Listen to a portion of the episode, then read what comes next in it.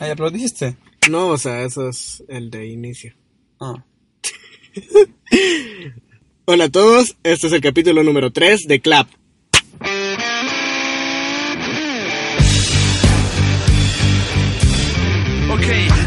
Esos amores volátiles, fríos, fugaces, fáciles, fingidos, filosos y frágiles. Ya conocí esos amores acelerados. Estamos una vez más con todos ustedes. Con todos ustedes, nuestra audiencia, nuestra gran base de seguidores.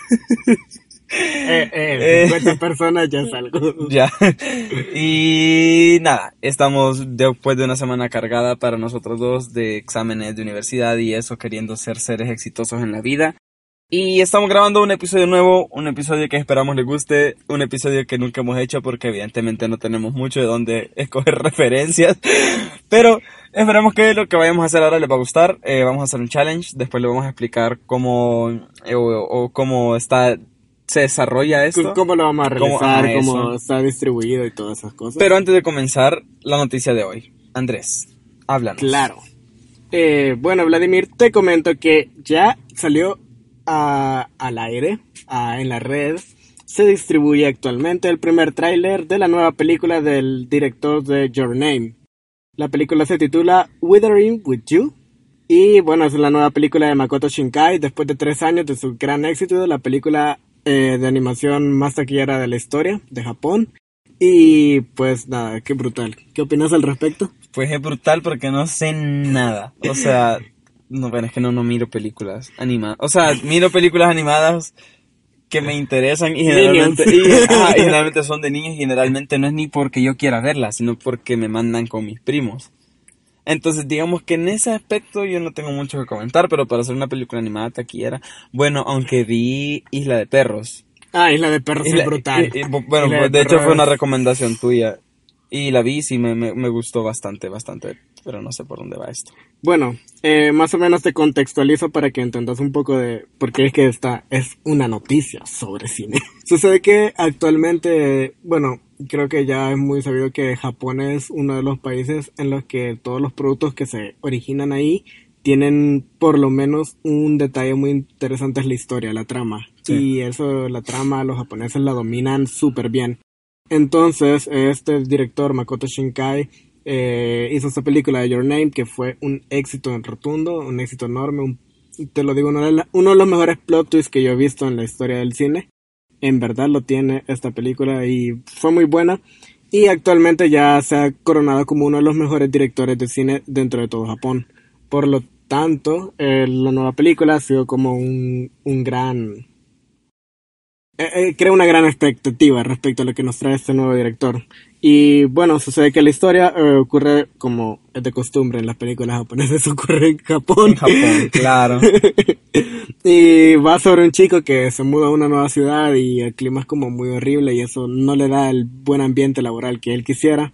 Sin embargo, conoce a una chica que con el tiempo se da cuenta que ella puede controlar el clima. Ay, pues que me vas a decir como que es su hija. Como Makoto Shinkai no se sabe, te diré.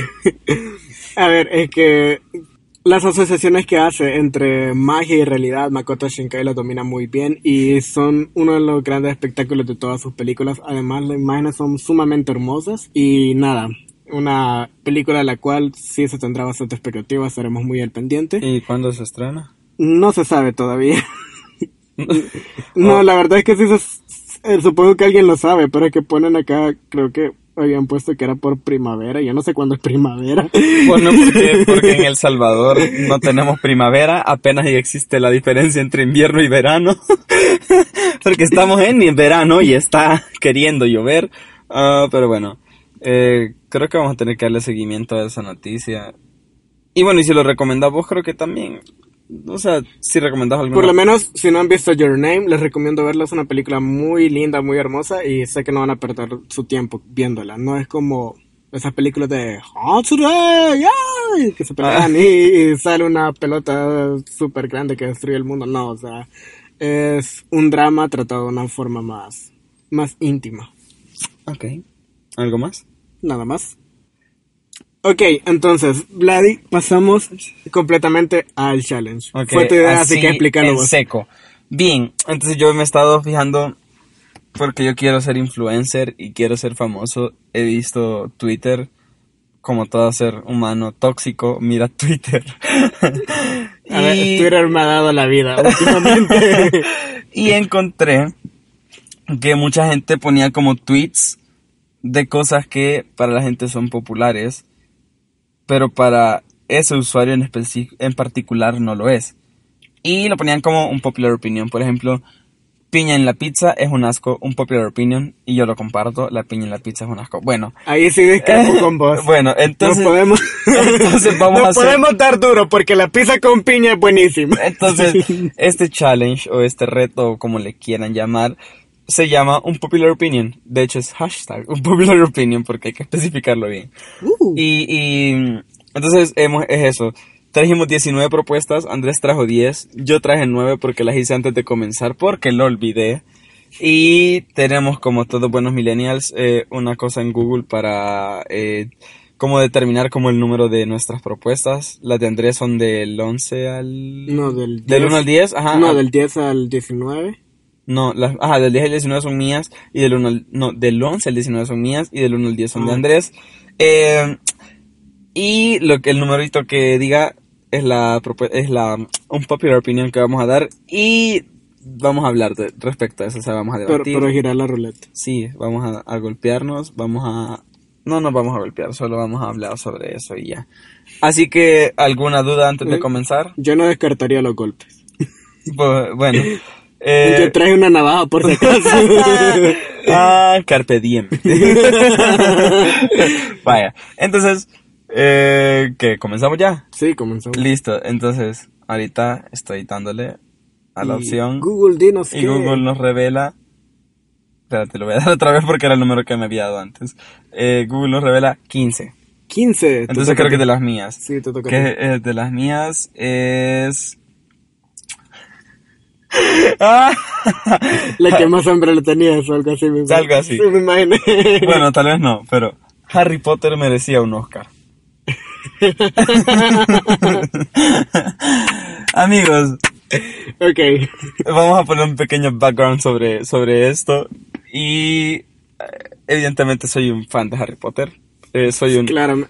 Tengo- O sea, no lo saben, pero el micrófono en el que está guindado, este, con lo que estamos grabando, tiene una Quidditch, una pelotita de Snitch, Quidditch. una snitch dorada. una pelotita de Quidditch. En mi, no, es una snitch dorada. Plateada, lo veo yo. Es dorada, pseudo dorada. En mi bolsón anda una varita de Sauco, de Villavero, bueno. Pero el punto no es eso. Harry Potter merecía un Oscar. Yo entiendo que no fue, no fueron de las mejores películas.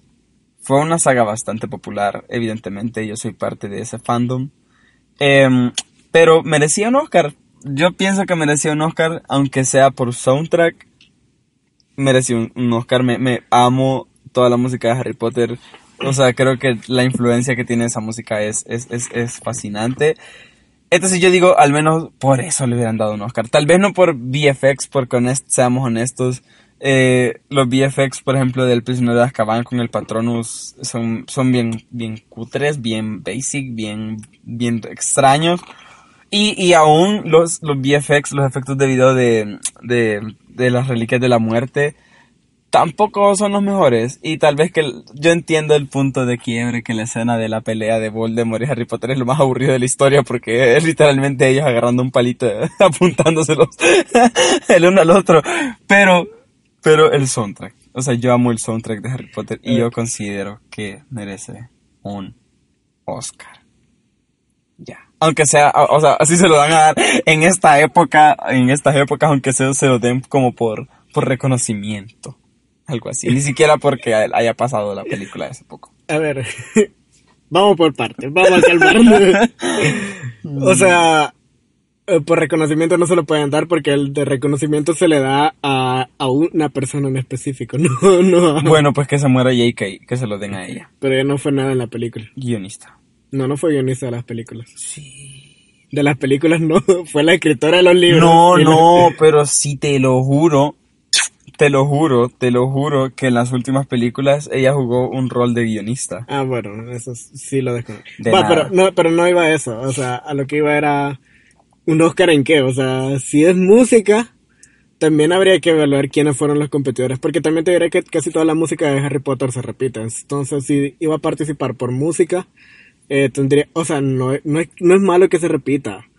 No es malo. De hecho, me parece un lógico que se repita. Es como, lo, de- es como lo de es los como. Vengadores. Es como lo de los Vengadores. O como lo de Star Wars. Vaya. O como la del Señor de los Anillos. Ajá, se repite. ajá, ¿Cómo vas a cambiarle el soundtrack a Star Lo que pasa, lo que pasa, lo que ten- no es que tener en cuenta es que, o sea, en música, eh, básicamente en las primeras películas es que tuvo que estar nominado de eso y tuvo que haberlo ganado, porque ya después, si se está repitiendo tanto la música, ¿qué de innovador trae?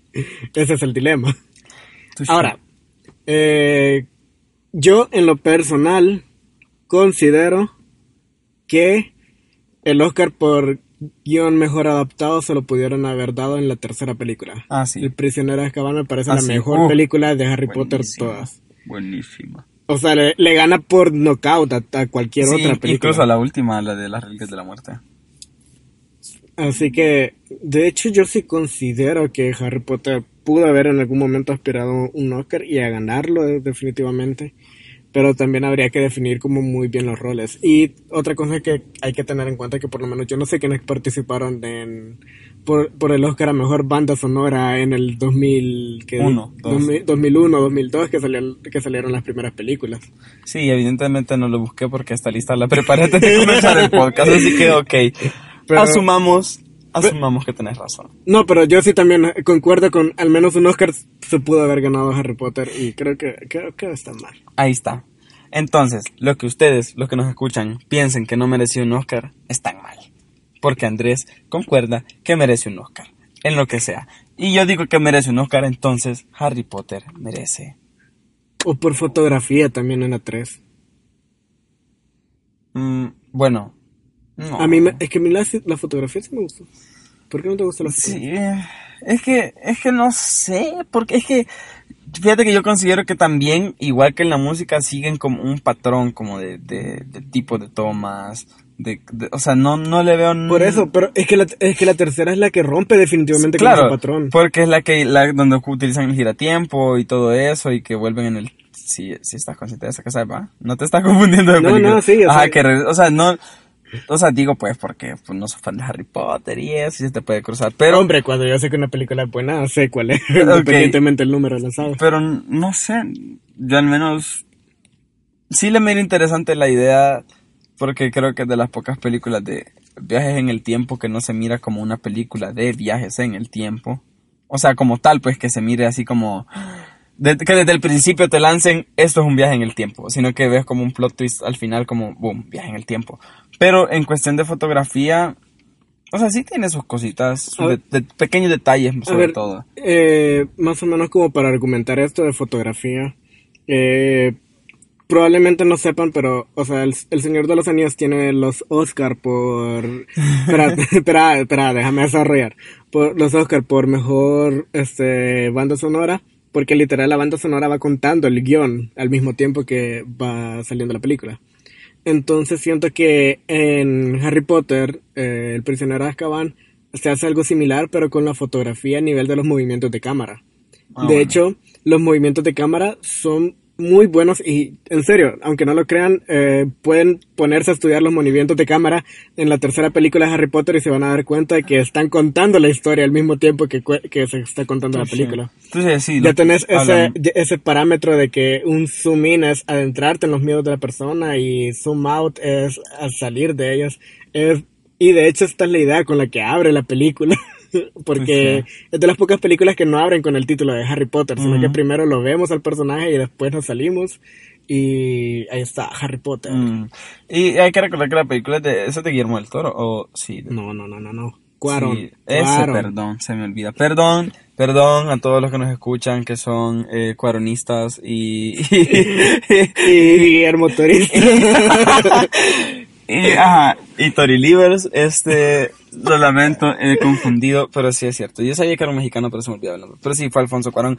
Y recordemos que Alfonso Cuarón ha ganado una cantidad impresionante de Oscars. O sea, para ser Como tres o cuatro. Amigo, pero ha- hablemos, sí, sí, sí, sí. pero hablemos de un actor, un, pero un director mexicano que está ganando muchos Oscars. O sea, pues consecutivamente, porque digamos que casi que lleva una buena racha ya.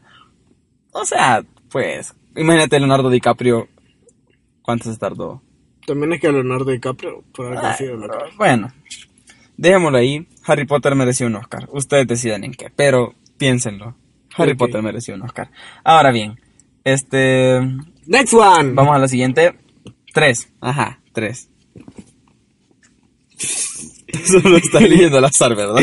Es que, a ver, yo los había hecho como en papelitos porque pensé que sí lo íbamos a hacer. Y resulta que ya los hice en digital y era acá. Bueno, el mío dice... Dice, la naturaleza de las películas de superhéroes impide que evolucionen y en consecuencia sean malas. No me gustan mucho las películas de superhéroes, como se podrán imaginar. Y pasa que, a ver, yo tengo muy en cuenta que el hecho de que sí son películas que tienen ideas hasta cierto punto innovadoras que no se han visto en el cine y a nivel visual son buenísimas y todo eso. Hombre, ¿cómo no va a ser buenísimo una película a la que me le metes solamente 100 millones de dólares en los efectos especiales? Pero eso no es lo que estoy hablando, sino que mi problema principalmente con las películas de superhéroes es que estas se tienen que aferrar a una fórmula. Y no estoy hablando de una fórmula narrativa o una fórmula de tiene que haber chistes, no. Sino una fórmula en la que no tenga que desentonar con el resto de películas de su misma saga, que es lo que le pasa a Marvel. Y el hecho de que no tiene que desentonar limita mucho las posibilidades de una película. Aparte que tiene que contar una parte de la saga que está contando. Por ejemplo, en eh, ahorita con todas las que tenemos de Marvel, eh, todas las películas hasta cierto punto contaban un fragmento de la historia que ha llevado hasta Endgame. Por eso es que esta película que viene es tan, Espera. tan, tan esperada. Porque has visto 20 partes de una, de una Son como historia. 22 casi películas. Ajá, has visto el número que sean de, de partes de, de, de esta historia y ahora vas a ver por fin el final de, de, de O sea, como que todo, todo desemboca en Endgame. Ajá, entonces eso hace que haya muchas limitantes. Y lo puedes ver in- incluso en la fotografía. La fotografía de las películas de, de superhéroes es malísima. A ver, Sí, no- es que de hecho es que no hay nada innovador, o sea, no ves algo prometedor, algo diferente. y, y no solamente eso, o sea, el, si no te, si no se has fijado, eh, los colores que utilizan son demasiado periodísticos, como tal vez sean un afán de querer que todo sea como más realista, más, que sea más palpable para la audiencia, pero es que no se ve bien, métanle colores, joder, métanle calidez, aunque sea, eh, pongan los negros como lo que son, negros, no, que no se vean grises. Yo me voy a limitar bastante a comentar sobre esto porque yo traigo un Unpopular Opinion que habla sobre superhéroes y ahí creo que voy a ahondar un poquito más en todo lo que estoy diciendo. Sin embargo, sin embargo, hay, hay, hay intentos de innovación con respecto a todo eso. Sí, sí. Por ejemplo, solo voy a dejar el ejemplo así como en el aire. Black Panther. Black Pa- O sea, mira, A ver, es que cuando vos decís que hay intentos de, de salir Oye, de eso, no, no, no, no, pienso en no, Black Panther. No, no, no, no, no, no, no, no, no, no. Vos me decías los colores, por lo menos. En el caso de colores, para mí, Black Panther, bueno, Ragnarok no, porque no, bye. Pero Black Panther fue un intento de meter bastante, o sea, fue algo bien singular, o sea, los colores para mí en esa película juegan mucho porque son bien contrastados, son colores que, por ejemplo, hay partes donde son bastante saturados, pero, o sea, no... Yo, yo, yo discrepo porque Black Panther en todo caso no me parece el referente. Yo diría que el que trata de salir de eso sería Guardianes de la Galaxia, la 1. Ah, sí, la es cierto. 1 sí te creo que traiga más innovación en cuanto a colores. Es cierto, sí es cierto, había olvidado eso. Y en cuanto a innovación en otros aspectos, me parece que hay películas más, llamémoslas experimentales, no son precisamente eso, pero, o por lo menos de autor, que tratan de tener otro aura y por eso es que se ven mejores. Por Eh, Nolan, eh, su trilogía Ah. El Caballero de la Noche. Sí. La nueva película que viene del Guasón se ve que pinta Se ve similar. bastante bien. Se ve que pinta bien. similar, que es bastante innovadora y bastante experimental en cuanto a superhéroes refiere, así que considero que está bien. Sí, de hecho es el tráiler. O sea, digo porque no hemos hablado de esto el podcast pasado. Entre el podcast pasado y este podcast no había tráiler, boom, viene una semana. Igual eso pudo ser la noticia. Amigos, cuando en la descripción de este podcast ustedes leen que dice que trae cero organización, es porque traemos cero organización. Literalmente todo lo hemos hecho antes de comenzar. Pero sí, de hecho... Eh, Para que resulte interesante. sí. No, y, y hay, o sea, pero es cierto, fíjate que, que en, en respecto, yo no, yo, o sea, yo soy fan de Marvel, vos lo sabés. Pero es cierto, o sea, digamos que las películas de superhéroes se quedan como bien cuadradas en, en un solo concepto. O sea, y vos decías que no, no hay una fórmula, pero sí hay una fórmula. O sea, literalmente todos siguen la misma fórmula. O sea, siempre, creo que la única película, o las únicas dos películas que están rompiendo fórmulas, en el caso narrativo, sobre, digamos, sobre villanos, sobre... Están siendo estas últimas dos de los Vengadores, Infinity War y Endgame, están cambiando un poquito esa historia de los héroes siempre ganan. Pero claro, porque es el final. Claro, de todo, claro, pero lo está... Pero o sea, aún en el final, para el cierre de una saga, o sea, siempre esperas que el, el, el héroe gane. O sea, siempre como pues no creo que no ganen en Endgame. Por eso te digo, pero, pero por eso te digo, es está en este punto se rompe la, la, la pequeña fórmula que se maneja, porque siempre es igual, o sea, siempre es como, uh, es un joven o una persona ordinaria, le pasa algún accidente o, o tiene un encuentro sobrenatural con alguna especie de ser o criatura mágica o lo que sea, boom, adquiere habilidades, alguien quiere ese poder o, o qué sé yo, alguien está herido sentimentalmente y tiene otro accidente químico o lo que sea y boom, son dos fuerzas que se, se, se contraponen y el bueno golpea al malo y el malo pierde y el bueno gana, pero el malo tiene un encuentro con alguien en la cárcel y boom, sabes que va a venir en la segunda película si es que sobresale. O sea, para darte un ejemplo, eh, Loki.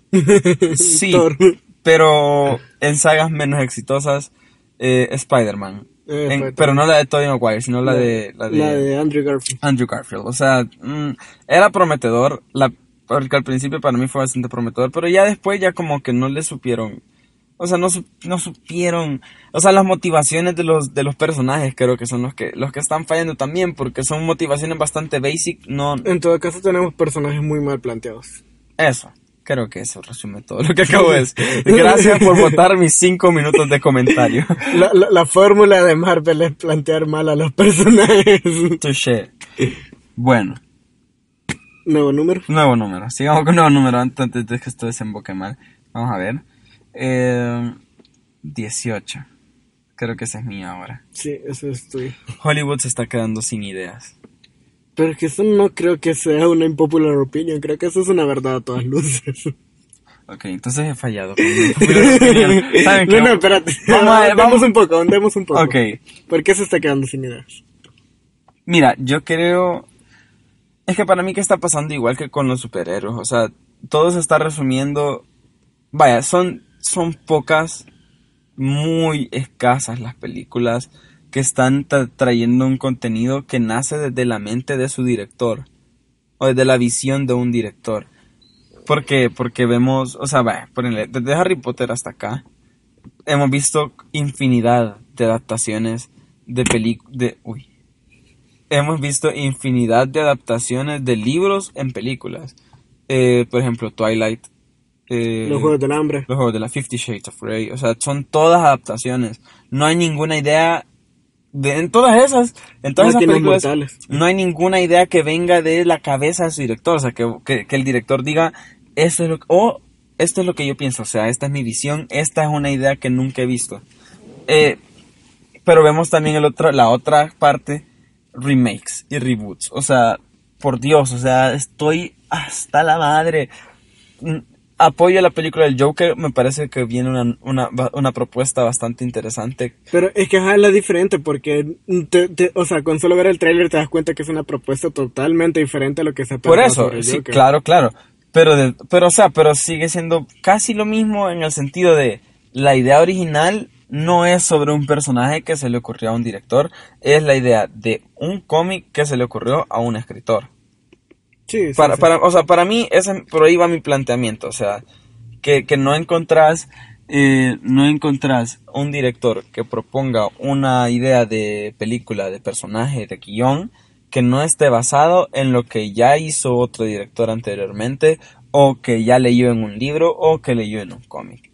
O sea, entonces para mí Hollywood se está quedando sin ideas por eso, porque su base se está enfocando en remake. Vaya, por ejemplo, Blade Runner, Mad Max. O sea, son, son películas buenas, no digo que sean malas, solo digo que, no, que siguen sin ser una idea, o sea, una apuesta nueva en este, o sea, en nuestro tiempo, pues no hay...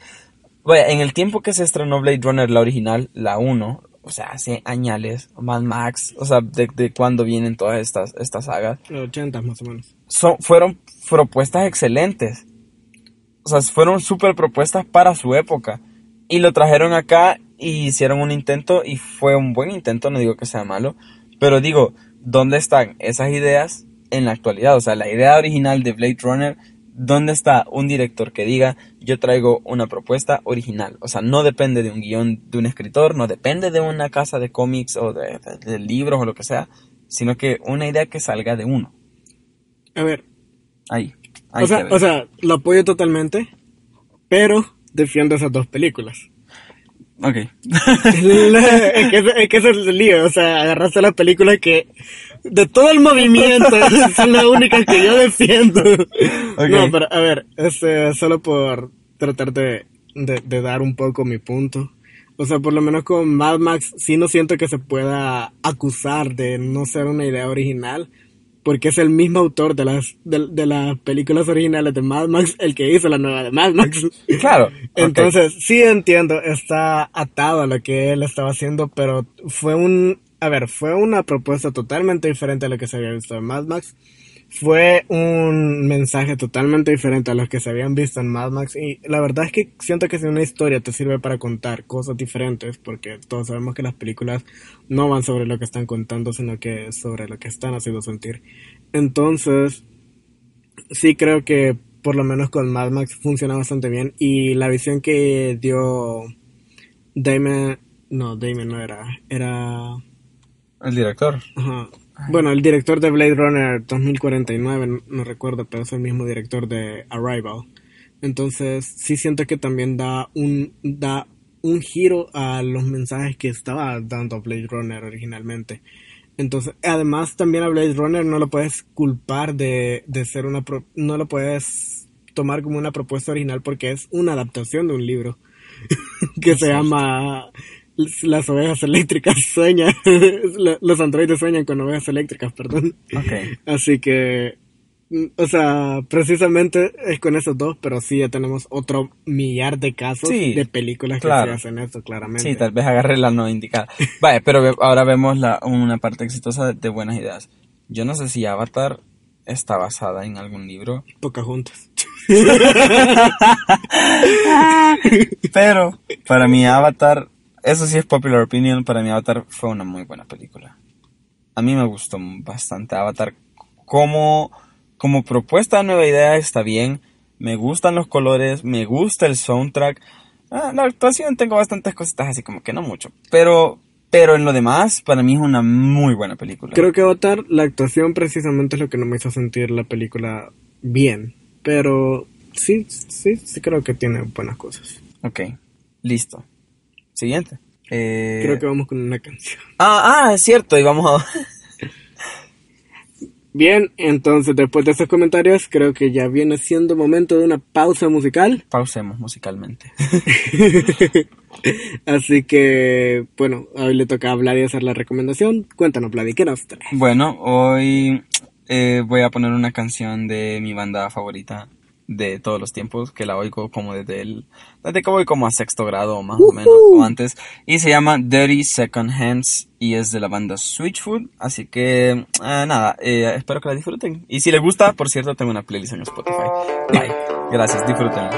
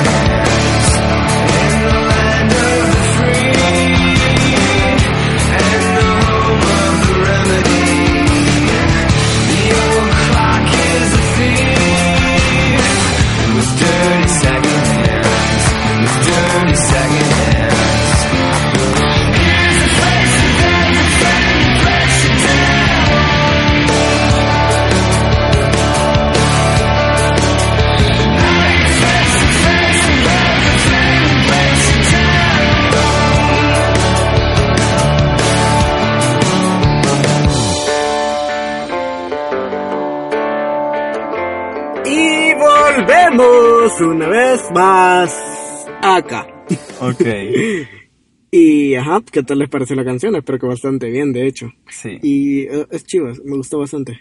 Y Volvemos a nuestra, a nuestra, a nuestra. a, a- a- a nuestro festival de... Volvemos a nuestra olla de presión donde estos comentarios pueden generar una fracción en Igual nuestra y- amistad. Igual y nos quedamos sin seguidores después de esto. Igual y este podcast se va. Eh, pero no, esperemos que no. Eh, bien, eh, nuevo número. Ah, no, sí, sí. Sí, no, no, o sea, tenés- vos tenés la ruleta. Ok, dos. El número Dos. dos. Te toca a vos de tus comentarios. Ay, por favor. Estamos desdoblando el papelito. Acordémonos, Ey, mira que, qué casualidad salió el... acordémonos que Andrés actuó como un señor mayor y trajo su cosa a mano. que él me había dicho que con papelito. Yo, Yo sé, estaba- yo yo solo estaba haciendo. Esta me dio risa por cómo la redacté. Las películas de fantasía anteriores a El Señor de los Anillos son una basura todas. Y las posteriores igual.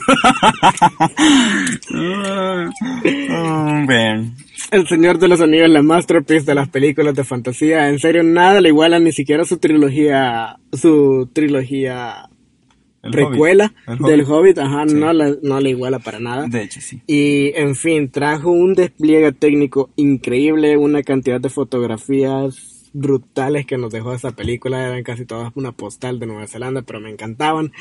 Y en fin, eh, es que es una guía turística de Nueva Zelanda, El Señor de los Anillos, pero es que es tan bella esa película, la trama está bien hecha. De hecho, que, de hecho que sería gracioso ir a Nueva Zelanda y que te den un, como un brochure turístico de Nueva Zelanda y que todo esté conceptualizado con el Señor de los Anillos. Pero lo, lo- lo que a mí me da risa es que de verdad hay, hay sets del Señor de los Anillos que todavía están puestos en pie y que la oficina de Nueva Zelanda los ocupa para turismo. Como por ejemplo, este, la, la, la, la comarca de los hobbits eh, existe. Sí, sí, y sí, está, y, en fin, un montón de montañas y es brutal, en serio. Pero dejemos de hablar de Nueva Zelanda y hablemos del Señor de los Anillos. que creo que es lo que estamos aquí. El guion es excelente. Es la, de, de hecho, es una película que es como, no pionera, pero sí es como de las que tratan de traer ese movimiento de poner un poco de alivio cómico en medio de una pelea para aliviar un poco la tensión. Lo hacía El Señor de los Anillos. También estamos hablando de una película que tiene, una, tiene la escena de batalla más larga de la historia. 40 minutos de batalla consecutiva. En su segunda película, eh, si no me equivoco, es la batalla del abismo de él, porque es la batalla más larga. Y eh, en serio, es buenísimo. ¿Listo? ¿Comentarios? no? Sí, yo, yo, yo, yo, yo, yo- yo- honestamente, yo voy a ser muy franco aquí, voy a abrir mi corazón ante todos ustedes y tal vez sí me quieran quemar. Pero, o sea, sí me gusta, no- yo no digo que no me gusta El Señor de los Anillos, Eh, es bastante buena, pero yo te soy honesto, jamás he terminado alguna película del Señor de los Anillos. Y hasta aquí este podcast. Nos vemos la próxima semana. Eh, es que no sé, o sea, es buena, es buena, pero al menos personalmente eh, no, no, todavía no, no encuentro ningún elemento del cual aferrarme. O sea, porque a mí me gusta aferrarme a personajes, me gusta aferrarme a música, me gusta aferrarme... Frodo. y la hija de Steven Tyler. Yo, es que yo no digo que esté mala, o sea, no me malinterpreten, yo no digo que sea mala, yo digo que es una muy buena película, una saga en todo caso. Y, así- y comparto tu opinión para alguien que no ha visto eh, El Señor de los Anillos completa, o sea, todas las, las películas. ¿Cuántas son? ¿Tres? ¿Tres, verdad? Son- tres películas y tres precuelas. Ok, yo vi las precuelas, vi la, vi la precuela, perdón, y no me gustó. Tampoco. O sea, yo pensé yo dije, tal vez esto me anima. Pero, mm, digamos que no fue una, una excelente idea.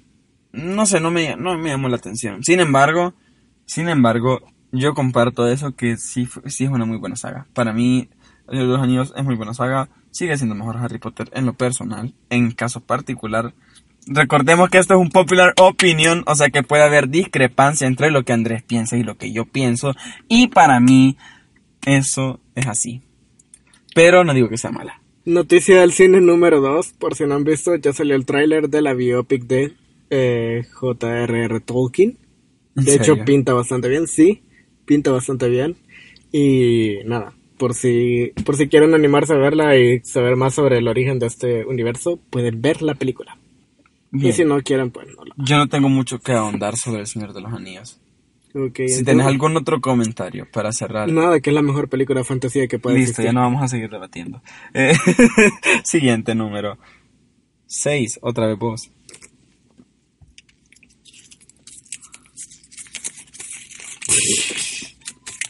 Esa risa es mala. Eh, no, que me da risa escuchar el papelito de doblarse. A ver. Que deportistas, modelos o figuras públicas sean actores solo por su fama. Ya, listo. Yo, yo comparto eso. Y que, no Cara sé- de Levin, que esto es una indirecta. Dwayne Johnson. Esto es una indirecta también. Vale, dale, habla de eso y yo te voy a secundar mucho en esto. Nada, que no están preparados para ser actores y no se meten a ninguna especie, no entrenamiento pues, pero por lo menos una especie de formación como actores. Y solamente son tirados ahí como que ese actor fuera simplemente decir cosas e irse. Y las cosas no funcionan así. De hecho, por algo existen los premios a mejores actores, porque no, no es algo tan sencillo como la gente suele creer. Por lo menos el hecho de hacer sentir a las personas y tener un método que te sirva para poder llegar al corazón de las Conectar. demás- conectar con las demás personas. Entonces, eso es lo importante de la actuación y ellos no lo ponen en práctica y no lo van a poner en práctica porque no son buenos actores. O sea, yo, yo pienso y creo que eso también se va ligado con lo que yo opinaba sobre eh, sobre que Hollywood se está quedando sin ideas. Creo que tiene que ver mucho esto porque tampoco hay mucho actor nuevo. O sea, el yo creo que la razón por la que se han remitido como a buscar modelos, luchadores, deportistas, lo que sea, es porque ya no hay nuevos actores que estén, o sea, no digo, perdón, no me malinterpreten, no hay tantos nuevos actores que estén, o sea, yo digo jóvenes que estén como trayendo eso. Sin embargo, Dwayne Johnson no es joven, pero es famoso en el sentido de la Pero, WWE. pero igual, cuando, cuando, ajá, cuando empezó él era más joven, evidentemente. Claramente, claramente. Y digamos que lo, por la única razón por la que han metido a Dwayne Johnson en, en película y media del siglo XXI es por su fama, o sea, por su renombre de La Roca. O sea, yo, por ejemplo, con mi familia trato de no ser tan crítico con las películas que elegimos para ver, porque pues al final es la familia. Pero, por ejemplo, yo morí de risa con las películas que hizo con Kevin Hart, con, pero no con la de la CIA, sino la otra donde eh, se llama Ride Along. Es que Kevin Hart creo que entraría acá porque Kevin Hart es comediante. O sea, yo que... Digamos que Kevin Hart Yo sí me, lo, yo me lo podía porque em- empezó como, stand-up. eh, de hecho que tiene un- una, una película de stand-up. Y no siempre los comediantes van a poder adaptarse. Por, por eso hay que, hay que definir. Un comediante no es necesariamente un actor de comedia. Claro, pero, bueno, eh, personalmente creo que Kevin Hart hace un buen papel. O sea, yo... Yo no. Yo para mí sí. Bueno, pero quizás lo miro así por, por mi familia, porque siempre tengo que ver esas películas con mi familia así. Pero Dwayne Johnson, o sea, es que lo han metido en tantas películas que, que ya no sé. O sea, por ejemplo, veamos caso de Hugh, Hugh Jackman con Wolverine. Uh, eh, para mí el, el tipo pegaba bien con, con, con su apariencia, con su forma de interpretar. Creo que se adueñó bastante bien de- del personaje de Wolverine. Y no lo hizo, y no hizo, y al, vaya, y ahora lo pusieron con Greatest Showman. Para mí Greatest Showman no es una mala película. O sea, tienes detalles, pero no Me mala encanta la película. banda sonora. Eh, eh, la- de hecho que la música es súper buena, súper pegadiza y, y- y habla mucho de lo que te quiere contar la película. Pero tampoco, y no hizo un mal papel, o sea, yo creo que logró... Tampoco en, en Los Miserables. Los, ince- no visto. no he visto. Pero también es, bueno, también es musical y también eh, sale él como... Ok, entonces vemos una, una propuesta donde sí se puede meter a un actor que ha interpretado a un personaje por tanto tiempo.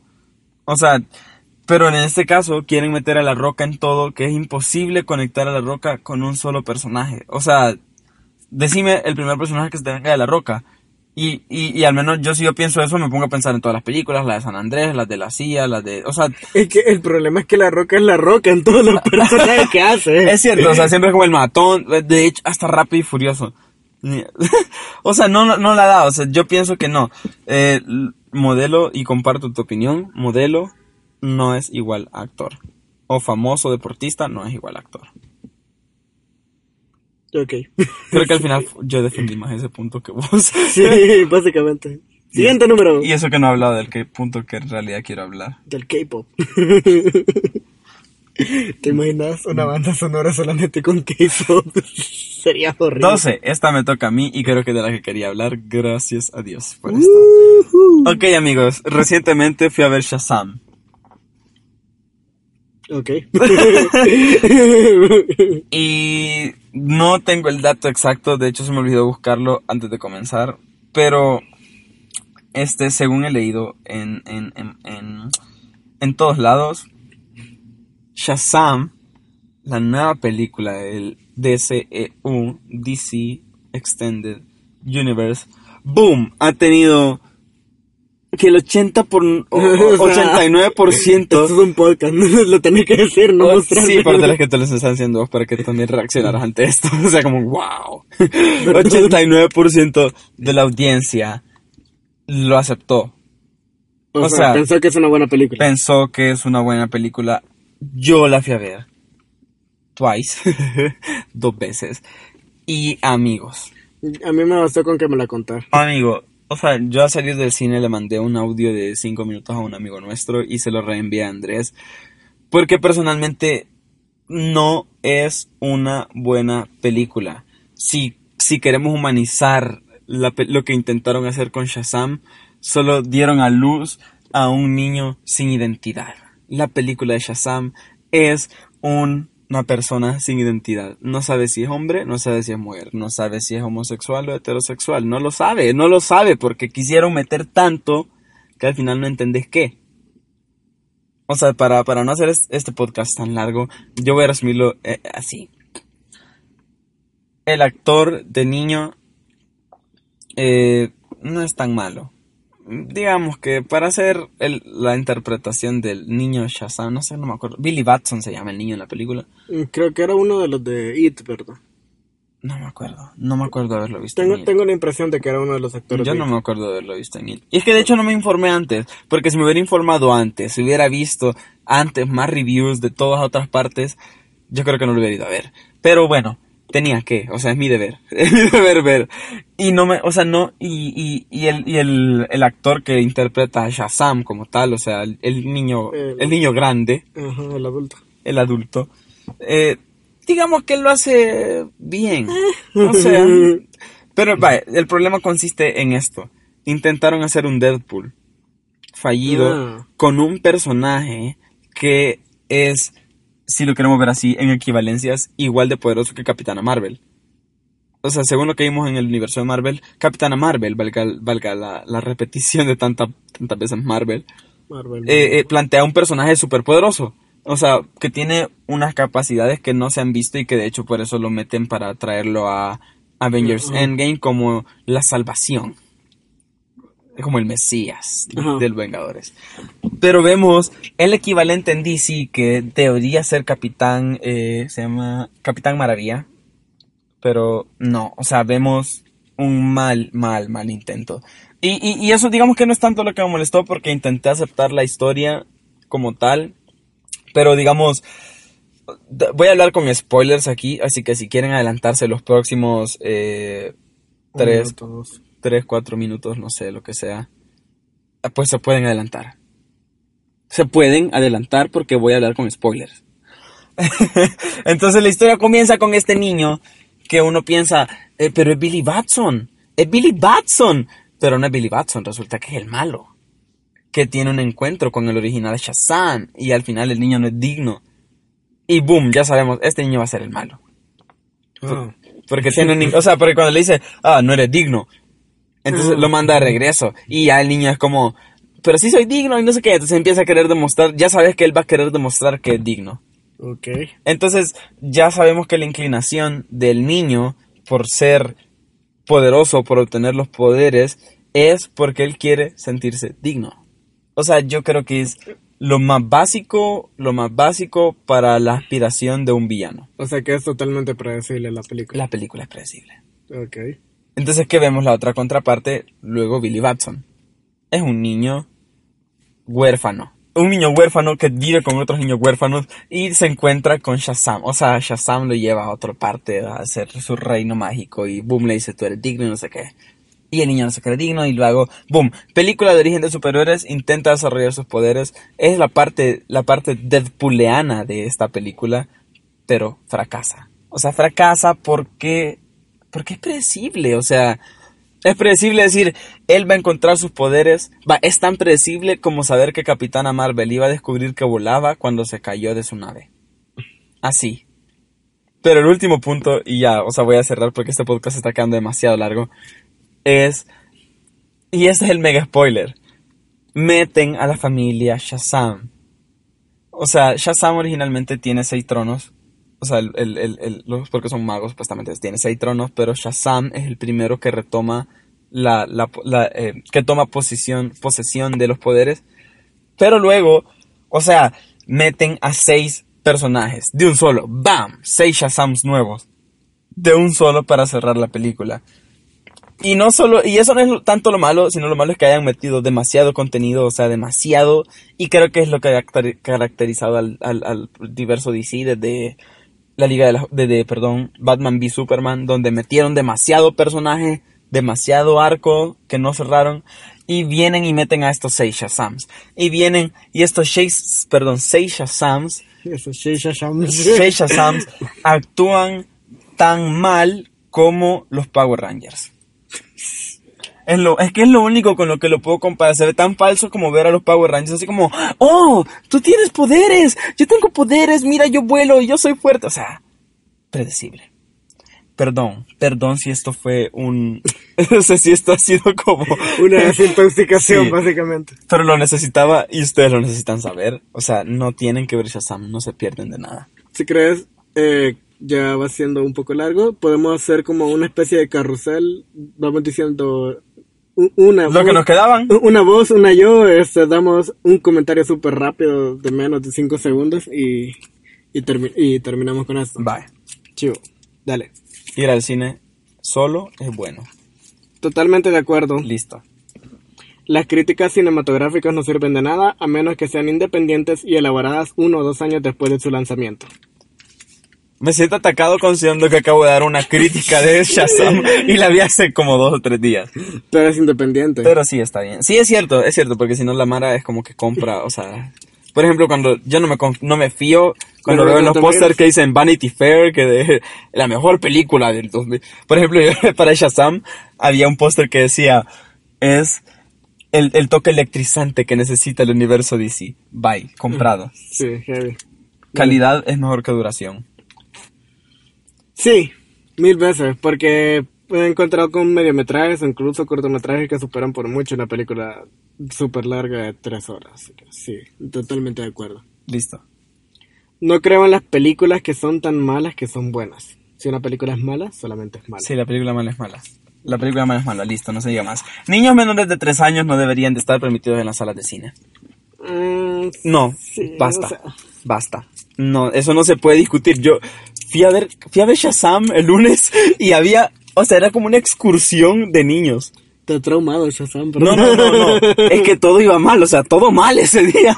Una Todo excursión mal. de niños que gritaban, que se movían. Entonces, no, para mí niños menores de 3 años, o al menos que sus padres no los pueden controlar, no deben estar en una sala de cine. Ok.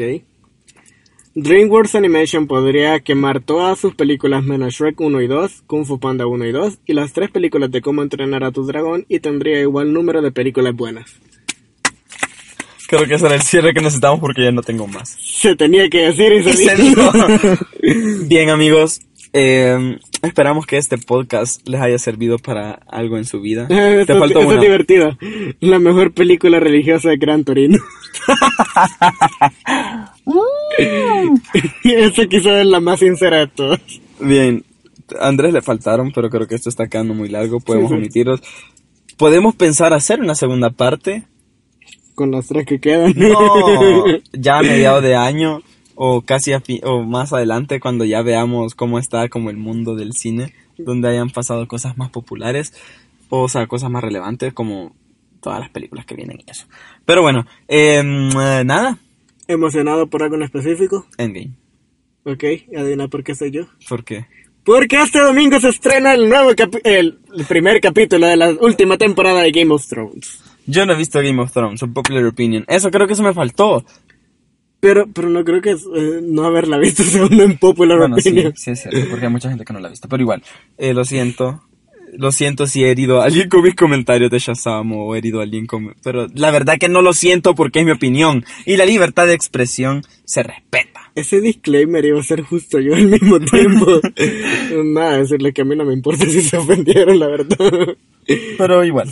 Sepan que, ajá, es lo que yo opino y es lo que uno llega después de ver lo que ha visto. Y que igual vamos a seguir grabando podcast aunque se vayan. O sea, así que... Eso es todo por hoy. Espero que lo hayan disfrutado. ¿Te Ah, imaginas? esos arranques. Da- da- dar la despedida. Dando alaridos.